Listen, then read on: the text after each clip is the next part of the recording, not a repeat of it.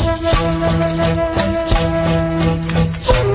Los medios de comunicación son una extremidad de la sociedad, y más cuando son comunitarios. Ellos deben ser el espacio para que cada ciudadano se cuente cómo es, haciendo visible quiénes son, cómo son, cómo están, qué hacen y necesitan. Por ello, Dione Patiño, directora de la Asociación Palco, organización encargada de la emisora La Esquina Radio, cuenta por qué para este medio comunitario las voces de los indígenas valen y aportan a la sociedad. Para la esquina radio es muy importante desarrollar una escucha activa con la población indígena que nos permita entender cuál es la situación por la que ellos están atravesando hoy aquí en la ciudad de Medellín. Conversando con ellos hemos descubierto que hay una alta vulneración a sus derechos, el derecho a la educación, el derecho a la salud, el derecho a una vivienda digna, pero sobre todo el derecho a sus tradiciones culturales, esos arraigos que se han tenido que perder por estar en la ciudad, porque no tienen espacio donde practicarlos o porque no tienen una comunidad constituida que le permita desarrollarlos. Sin embargo,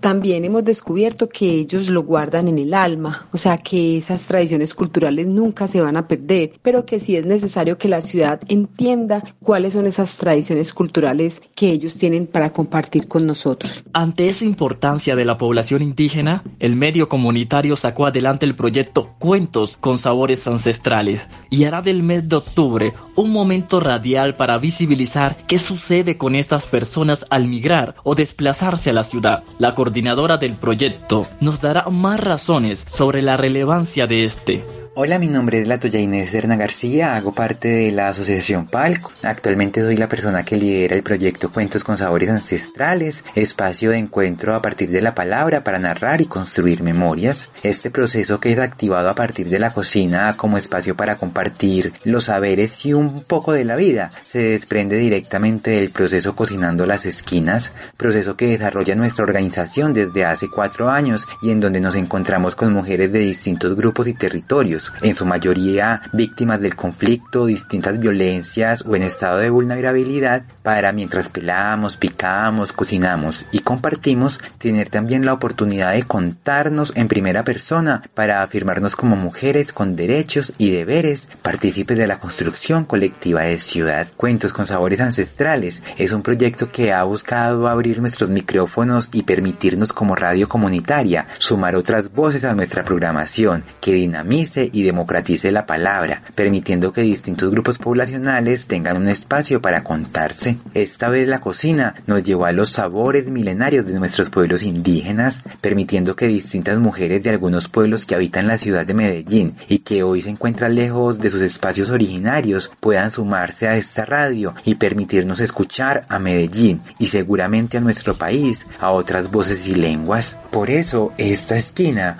hoy está más convencida que nunca en que debemos sumar a que esta ciudad entienda el papel y la deuda histórica que tiene frente al reto de permitir que nuestros pueblos ancestrales sigan vivos y palpitando en cada una de esas laderas que hoy habitan. Bienvenida las voces y los cantos de nuestros pueblos indígenas a esta esquina, que sea siempre este un espacio que ayude a mantener vivos en el tiempo sus saberes, memorias y sabores ancestrales. No se pierdan nuestros cuentos y les invitamos a que durante todo octubre estén sintonizados con nuestro dial para que descubran a voces y lenguas el gran poder indígena. Soy Leonardo Inestrosa y esta es la devuelta social para los indígenas de Medellín.